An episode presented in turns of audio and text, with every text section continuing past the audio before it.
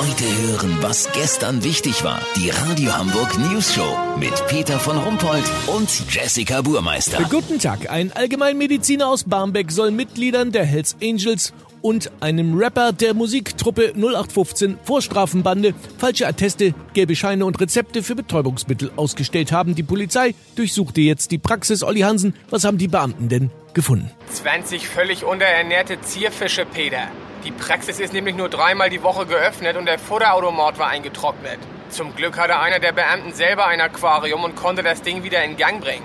Alle Fischlein kommen wohl wieder auf die Beine. Oder besser gesagt auf die Flossen. Ja, das freut uns natürlich. Aber was ist denn mit den Vorwürfen, der Arzt habe Hells Angels und Rapsmusikern auf telefonische Vorbestellung falsche Atteste ausgestellt? Das hat er wohl, Peter.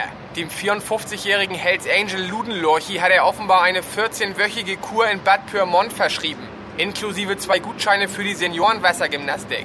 Seiner Frau Botox-Birte hat der Doktor eine Risikoschwangerschaft attestiert, damit sie zu Hause bleiben kann. Das nützt ihr aber nicht allzu viel, da sie selbstständige Fußpflegerin ist.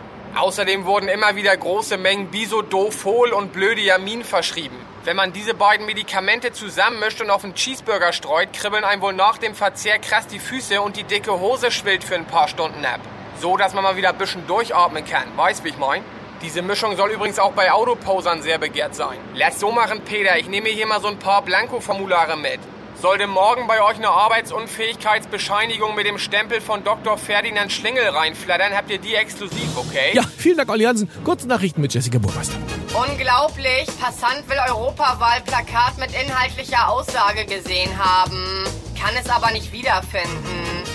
HSV, Verein möchte künftigen Trainer gerne aus dem Tierheim holen, um einmal was zu tun, was sich richtig anfühlt.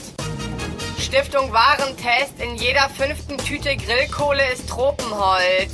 Ja, na und? Wird Kohle aus Tropenholz heißer als normale, oder was? Das Wetter. Das Wetter wurde Ihnen präsentiert von Pocketman, das einzigartige Biopic über den berühmten Taschendieb Rüdiger Dose. Ab sofort im Kino. Das war's von uns. Wir hören uns morgen wieder. Bleiben Sie doof. Wir sind's schon.